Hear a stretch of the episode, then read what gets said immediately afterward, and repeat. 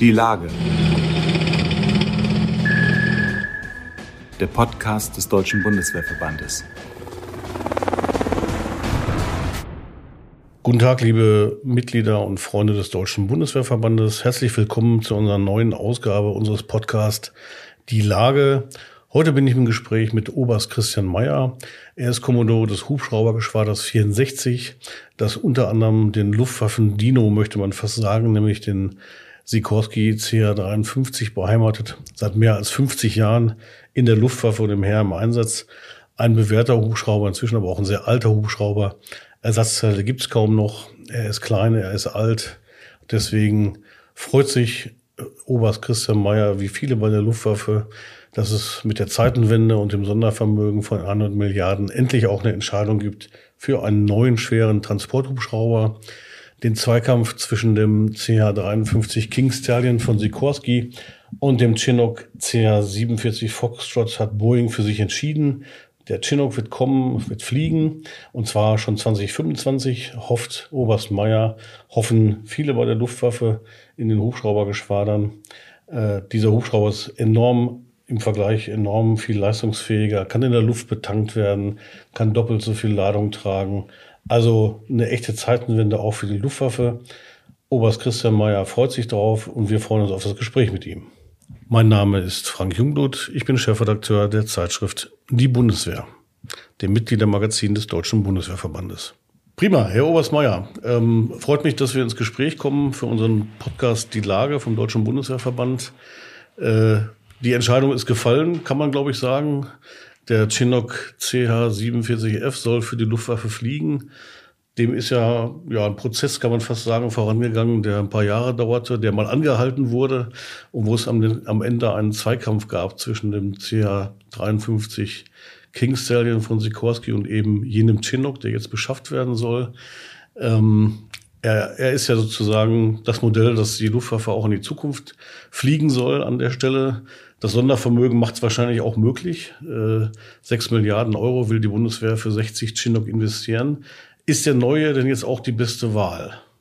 Ja, letztendlich, um das mal zu beantworten, muss man natürlich sehen, was war der Ablaufpunkt dafür. Ne? Bei dem, äh, was wir als Bundeswehr für unser Aufgabenportfolio im NATO-Verteidigungsplanungsprozess und auch im äh, nationalen Risiko- und Krisenmanagement zum Schutz deutscher Staatsangehöriger im Ausland benötigen, glaube ich, ist vor allem eins wichtig, dass wir einen verlässlichen, schnellen Einstieg auf der einen Seite schaffen, aber insbesondere auch eine hohe Stückzahl an, an äh, Waffensystemen zur Verfügung haben. Das sieht man jetzt ja auch gerade in dem Krieg in der Ukraine, wie wichtig es ist, äh, letztendlich äh, auch, auch Quantität äh, letztendlich zu haben, neben der auch bestehenden Qualität. Und äh, damit sollte man, wenn ich eine höhere Stückzahl bei gleichem Preis bekomme, und das auch, sage ich jetzt mal, automatisch größere Stückzahl eine höhere Verfügbarkeit gewährt, ähm, dann ist das neben dem Punkt, dass auch weitere Partnernationen natürlich äh, ein System wie die CH47 betreiben und wir damit auch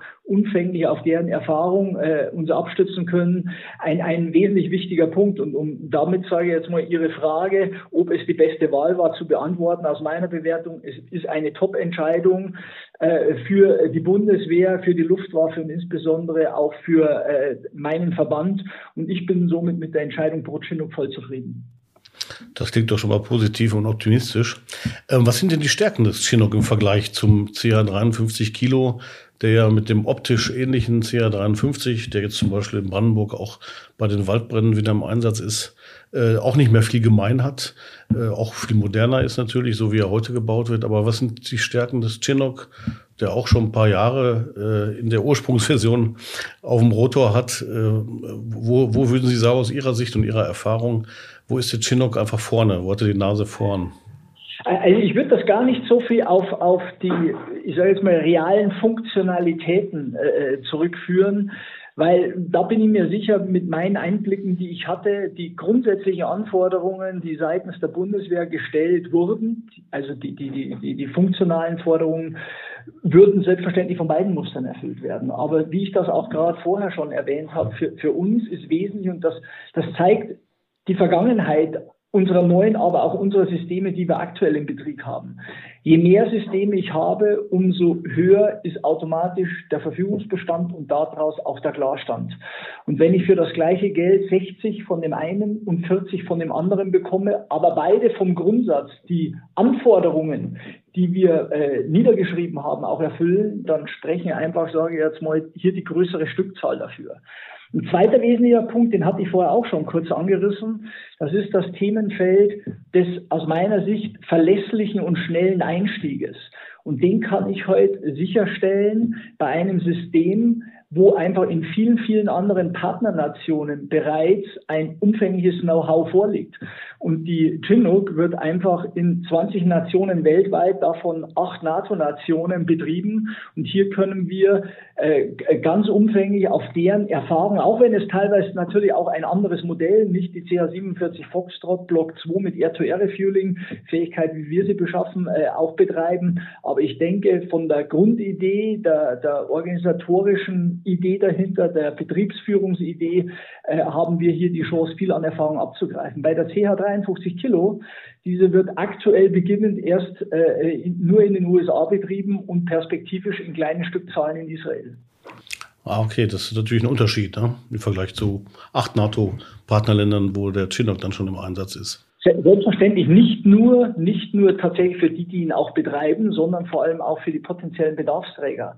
Äh, in einer äh, sowohl national, aber vor allem auch äh, multinationalen Kriegsführung, in der Hoffnung, sage ich jetzt mal, wie, wie wir das jetzt im Ukraine-Krieg sehen und wie sich die NATO auch gerade positioniert, um hier auch, ich sage jetzt die verlässliche Abschreckung weiterhin wieder äh, zu demonstrieren, ist es wichtig, dass auch unsere internationalen Partner, insbesondere der Landstreitkräfte, aber auch äh, dort deren Sanitätspersonal auf ein bewährtes Grundmuster zurückgreifen können, wo auch sie äh, äh schon viele Erfahrungen gemacht haben, weil hier ist natürlich die, die äh, Situation, wenn ich ein Muster habe, mit dem ich im Grundbetrieb auch schon trainiert habe, weil ich möglicherweise, ich gehe jetzt, ich gucke jetzt mal in die Niederlande, man dort auch die CH47 betreibt, wenn ich mit niederländischen Landstreitkräften damit zusammenarbeite, finden die ein Muster vor, wo sie auch unter schwierigen Bedingungen, zum Beispiel bei Nacht, einfach auch wissen, wie sie mit diesem Hubschrauber agieren müssen. Und das ist für mich schon ein wirklich wesentlicher Vorteil. Das äh, klingt so.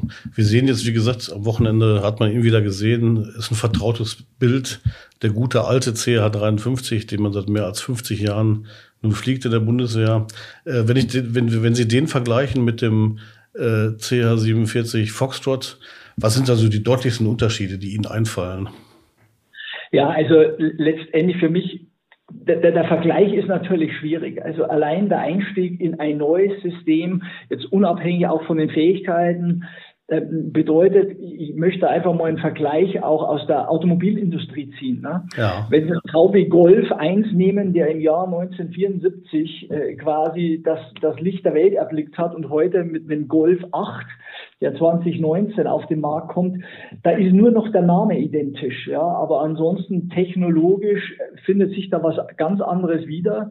Und auch, ich glaube heute, wenn Sie diesen Golf 1 nehmen, wird es schwierig sein, Ersatzteile weltweit zu bekommen. Das ist eigentlich mit eins der größten Probleme, dass wir mit unserer CH53 mittlerweile haben, dass einfach nach 50 Jahren Dauerverschleiß und davon über 30 Jahre ja Dauerbindung auch in Auslandseinsätzen unter widrigsten Bedingungen einfach die Maschine grundsätzlich abgenutzt ist. Das wäre bei dem Golf 1 genauso. Aber ich einfach auch keine Ersatzteile mehr im Normalprozess weltweit bekomme, wenn ich Ersatzteile benötige, dann muss ich die mit großem finanziellen und zeitlichen Aufwand einfach dann schon als Einzelteile fertigen lassen. Und das ist schon mal einer der, der, der, der wesentlichen Problemfelder. Wir sehen das aktuell mit unserem kleinen Hubschrauber, den, den ich auch im Verband betreibe, mit unserem kleinen Spezialkräfte-Hubschrauber. Ähm, der ist weltweit sehr weit verbreitet. Damit haben wir hier extrem hohe Glasstände. Es ist aktuell das Hubschraubermuster der Bundeswehr mit den höchsten Glasständen, ist auch dem geschuldet, weil einfach unkritisch ist. Weltweit ist der Ersatzteilmarkt gut ausgestattet und damit verfügbar. Aber um nur mal auch ein paar Fähigkeiten aufzuzeigen, die der ja. Chinook im Vergleich zu unserer CH 53 aktuell natürlich äh, kann. Es ist einmal ein Themenfeld, ich kann doppelt so viel Auflastung, das heißt aus, aus Innenlast oder aus Außenlast mit transportieren. Aktuell sind wir bei unserer CH bei knapp über fünf Tonnen und wir können dann mit, äh, mit dem Chinook letztendlich um die elf Tonnen transportieren und natürlich auch ein enormer Fähigkeitsaufwuchs, äh, den wir erwarten können mit der Befähigung zur Luft-zu-Luft-Betankung. Wenn man sich das mal bildlich vorstellen möchte, also Leute, die sich damit nicht so gut auskennen, wie viele Einheiten kann der Chinook also dann gleichzeitig in den Einsatz fliegen? Also Gerät, Truppen, Ausrüstung, wenn man das vergleicht? Ja, also wir, wir werden je nach, nach, Ausstattung des Personals, die wir mitnehmen, können wir bis zu circa äh, 50 äh, Soldaten oder 50 Truppen da drin auch transportieren. Heute bei unserer CH53 sind wir bei knapp über 30. Aber wir können eben äh, anstatt den aktuellen knapp über fünf Tonnen tatsächlich elf Tonnen transportieren. das auch bei der Chinook auf mehrere Außenlasthaken verteilt an unserer CH53. Und Sie haben gerade vorher erwähnt, ja, wir löschen gerade aus unserem Verband heraus auch wieder leider Gottes südlich von Berlin in der Nähe von Treuenbrietzen. Da habe ich einen Feuerlöschbehälter letztendlich drunter hängen bei der Chinook könnte ich da vom Grundsatz drei Feuerlöschbehälter drunter hängen, äh, die quasi bis zu elf Tonnen Wasser anstatt den aktuell einem mit, mit, mit fünf Tonnen Wasser transportiert. Das ist natürlich auch schon ein Qualitätsaufwuchs. Absolut. Das war ein Beispiel aus dem Katastropheneinsatz. Das wird es ja immer wieder geben. Insofern ist das auch keine Theorie. Ähm, ja. Kommen wir zurück zur Landes- und Bündnisverteidigung das wichtigste Thema überhaupt, äh, nicht erst seit dem Überfall Russlands auf die Ukraine. Seit Jahren wird darüber geredet, jetzt ist es natürlich akut. Welche Rolle spielt der Chinook in diesen strategischen Überlegungen dann? Ja, let letztendlich, wir haben der NATO gegenüber ja im Rahmen der, der, der NATO-Verteidigungsplanung eine gewisse Anzahl an Hubschraubern in diesem Segment auch angezeigt. Und hier ist natürlich die, die Kernrolle erstmal im taktisch-operativen Lufttransport sprich den Transport von Personal und Material. Aber hier auch in diesem Kontext eine wesentlich wichtige Rolle ist der taktische Verwundetenlufttransport. Das heißt, ich bringe nicht nur gegebenenfalls Truppe und notwendiges Material irgendwo nach vorne in ein Gefechtsfeld, sondern nehme schlimmstenfalls Verwundete auch mit zurück, um denen auch die entsprechende Versorgung zukommen zu lassen. Aber eben auch mit dem Fähigkeitsaufwuchs, den wir mit der äh, Chiluk erwarten, ähm, insbesondere in den Bereichen äh, Combat Search and Rescue, die bewaffnete Suche und Rettung, also sprich das Retten und Rückführen isolierten Personals in, in, in feindlichem Gebiet, aber auch bei der Durchführung von Spezialoperationen haben wir hier natürlich eine Rolle, die in der NATO immer Schlüsselrolle ist und die wir mit dem Chinook sinnvoll abdecken können. Leute, die die einschlägigen Vietnamkriegsfilme gesehen haben, kennen ihn, in, zumindest in seiner Urversion, denn seit den 1960er Jahren ist er im Einsatz. Ähm, deswegen die spannende Frage natürlich, Version Foxtrot jetzt für die Bundeswehr, für die Luftwaffe. Ähm, wie, wie muss ich mir den vorstellen, der Foxtrot, äh, diese neue Version, die neueste Version? Und wo, wie modern ist sie am Ende? Ja, also wie modern, um das vorneweg zu sagen, es ist ein, die hochmoderne Version des Chinook, bei dem, wie ich das vorher erwähnt habe, das einzige noch identisch ist zu äh, der Ursprungsversion, die in den, im Vietnamkrieg bereits geflogen ist, äh, der, der Name CH-47. Vergleichbar genauso wie das mit CH-53 ist, UH-1 oder UH-60 oder dem Golf, den wir vorher hatten, Golf 1, ja. Golf, Golf äh, 8, um hier wieder letztendlich auch die Automobilindustrie so ein wenig zu bemühen.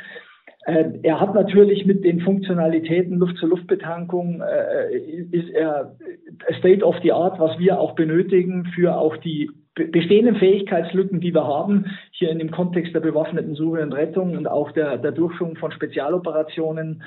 Aber äh, der, der Vorteil, es ist ein hochmodernes System, das auf ein bewährtes Grundmuster, das seit Jahrzehnten auch äh, bewährt ist und viel Erfahrung äh, von der, von der äh, technisch-logistischen Betreuung auch vorliegt und auch vom taktisch-operativen Betrieb, damit exakt das richtige Muster zum richtigen Zeitpunkt.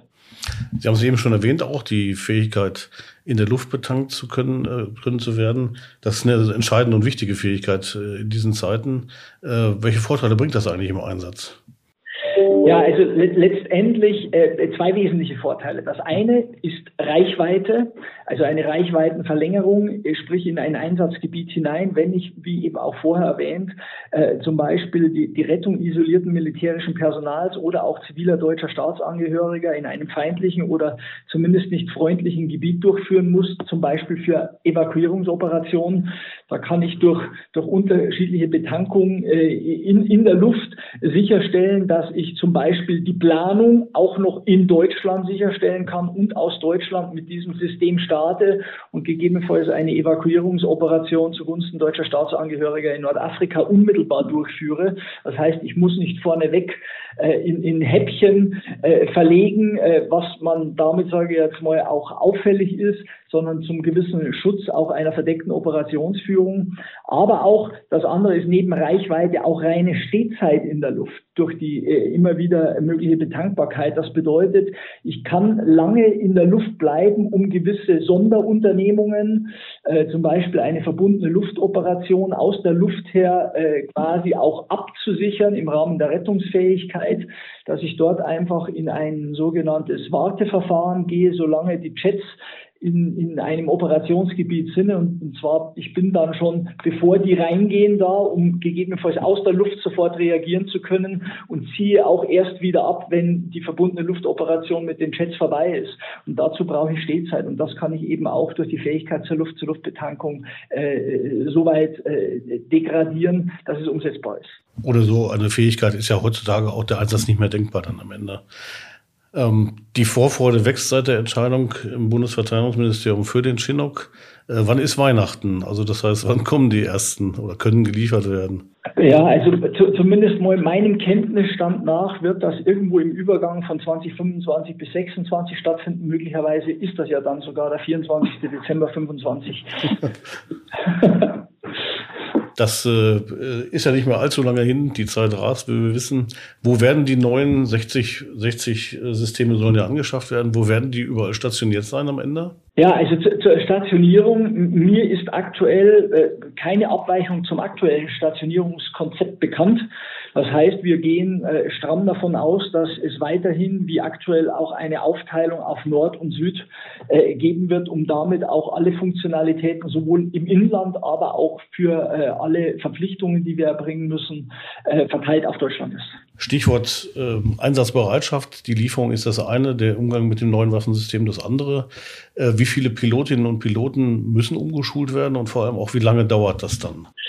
Ja, also letztendlich, das wird eine der wesentlichen Herausforderungen, da wir die CH53 ja noch so lange parallel betreiben müssen und abschmelzen lassen, bis wir mit dem Chinook alle Funktionalitäten äh, übernehmen können und quasi den Aufwuchs des Chinooks, das wird ja äh, erst peu à peu über die Jahre schreiben. Wir kriegen ja nicht 60 quasi an einem Tag, sondern das wird über unterschiedliche oder mehrere Jahre erfolgen müssen. Ähm, und, damit werden wir natürlich Piloten, äh, erfahrene Piloten von CH53 mit runternehmen und und zu der Frage, wie lange dauert das? Ich, ich, nehme jetzt mal ein Beispiel an mir selber. Ich bin vor zwei Jahren noch umgeschult auf unseren kleinen Spezialkräfte-Hubschrauber, ja. bin auch seit 1992, also seit 30 Jahren selber in der Fliegerei auf unterschiedliche andere Mustern. Bei mir hat diese Umschulung genau fünf Wochen äh, gedauert zum Erwerb der Musterberechtigung. Das heißt, ich darf nach, durfte nach den fünf Wochen, das ist Theorie und Praxisschulung, äh, durfte ich den Hubschrauber eigenverantwortlich fliegen. Da kommt dann noch ein Zeitfenster dazu, wo man, ich nenne das mal, eine Adaptionsausbildung der taktischen Verfahren auf diesem neuen Muster machen muss. Aber auch da muss man die Kirche im Dorf lassen. Ich sage mal, ein, ein Formationsflug, ein Tiefflug bleibt immer erstmal ein Formationsflug oder ein Tiefflug. Ich muss das mit einem neuen System noch machen. Ich muss es aber nicht mehr erstmalig erlernen. Das bedeutet, für erfahrenes Personal reden wir da in der Kategorie Wochen was die Umschulung bedeuten wird für jeden Einzelnen, nicht Monate. Ja. Was man so, ja auch immer vielleicht mal am Horizont vermuten könnte, was man auch so bei anderen Systemen äh, letztendlich teilweise sieht.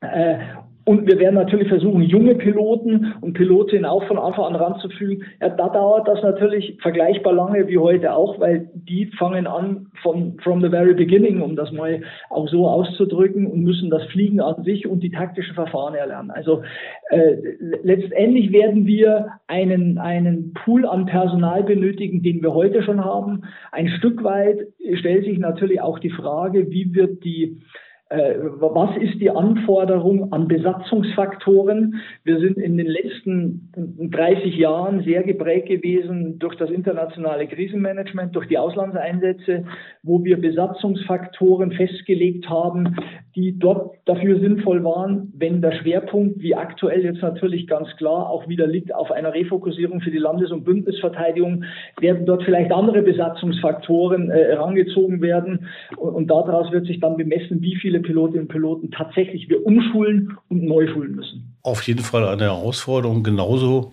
wie auch die an die Infrastruktur. Wenn ich da richtig informiert bin, ist der Chinook größer als die alten CA53. Wahrscheinlich wiegt er dann auch mehr entsprechend. Äh, wie aufwendig werden die Anpassungen und wo müssen sie eigentlich gemacht werden? Also vielleicht da auch mal vorneweg ein, ein wesentlicher Aspekt.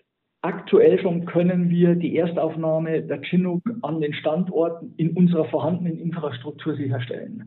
Ich glaube, das ist schon mal ganz, ganz wichtig. Der Folgeaufwand äh, ist natürlich da, ist in meiner Bewertung aber ganz abhängig von der Philosophie. Da denke ich mal, gilt es auch, alte Zöpfe abzuschneiden, die sich in den letzten Jahrzehnten äh, letztendlich bei uns auch sichergestellt haben. Nämlich wir, wir stellen alle Hubschrauber vom Grundsatz immer in einer Halle ab. Wenn ich da mal, also das ist auch unbenommen für, für Wartung, Instandsetzung und Instandhaltung unbenommen, auch wichtig, um da, ich sage jetzt mal, quasi Laborbedingungen zu haben, äh, witterungstechnisch komplett unabhängig arbeiten zu können. Aber wenn ich mal auf zu den Flächenluftfahrzeugen schaue, zum Beispiel der A400M in Wunsdorf, die stehen nur draußen, aber, aber auch bei Hubschraubern, andere Nationen, wenn ich mal die USA nehme und da, da gucke ich sogar nach Deutschland, wenn sie nach Ansbach fahren, wo die CH-47 Chinook der US Army steht, die steht draußen, übrigens im gleichen deutschen Winter. Ähm, das bedeutet für mich, dass wir uns vielleicht auch von der Grundphilosophie auch mal an sowas annähern müssen, um damit komplexe, umfängliche, teure Infrastrukturmaßnahmen so weit zu degradieren und damit auch schnelle Übernahmemöglichkeiten von solchen Systemen zu ermöglichen. Wir brauchen natürlich dann Abdeckungen, um, um gegebenenfalls gegen, gegen Schnee, Regen äh, und Korrosion hier auch äh, äh, zu schützen oder auch Schleppdächer. Aber vom Grundsatz wird die Infrastruktur tatsächlich eine der Fragen sein, die, wo es aus meiner Sicht einen Philosophiewechsel bedarf. Das sind spannende Perspektiven. Äh, wer den Chinook übrigens zu guter Letzt äh, live und in Farbe sehen will, kann ihn bei der ILA äh, hier in Berlin erleben. Er wird diese Woche da sein. Am 23. wird er sogar fliegen. Ähm, ich weiß nicht, wie gut Sie ihn kennen, Herr Obersmeier. Sind Sie ihn sogar schon selbst geflogen? Aber wahrscheinlich, mit Sicherheit sind Sie schon mal mitgeflogen. Also um genau die, den, den letzten Teil Ihrer Frage aufzunehmen. Also ich bin in unterschiedlichen Versionen der Chinook, sei es bei den Niederländern, bei den Briten und auch bei der US Army, dort übrigens 1992 bei meiner eigenen Schulung in, in Fort Rucker in Alabama bereits äh, auch mitgeflogen und vor wenigen Wochen erst auch äh, bei den äh, Spezialkräften ähm, der Vereinigten Staaten und konnte mich hier auch über die Jahre immer wieder auch mit den, mit den Piloten und mit den Operateuren, mit den Technikern auch der erwähnten Nationen äh, teilweise auch sehr, sehr intensiv austauschen äh, und habe damit relativ ein, ein, gutes Bild darüber. Selber 2009 durfte ich auch schon mal, weil ich äh, letztendlich involviert war, damals in einen beabsichtigten Beschaffungsprozess, damals schon eines, eines äh, Hubschraubers für Combat SAR, wo unter anderem neben einem anderen Muster auch der Chinook bereits in die Betrachtung mit reinkam. Und dort bin ich damals unter anderem den Simulator relativ umfänglich geflogen. Aber letztendlich, um Ihre Erstfrage zu beantworten, nein, selber geflogen bin ich natürlich die CH-47 Foxtrot Block 2 noch nicht. Aber ich glaube, ich habe hinreichend Hintergrundwissen zum System. Dann haben Sie ja auch schon mal was, worauf Sie sich persönlich dann freuen können in einigen Jahren, äh, wenn, wenn Sie auf dem System auch noch geschult werden. Ja, ich bedanke mich fürs Gespräch, Herr Obersmeier. Zeitenwende bei der Luftwaffe. 60 Chinook CA-47 Foxtrot sollen in die Truppe kommen. Und was das alles bedeutet, haben wir im Gespräch mit dem Kommodore Oberst Christian Meyer erfahren. Vielen Dank fürs Gespräch. Sehr gerne. Wiedersehen, Herr Juncker. Wieder dann. Bundeswehr.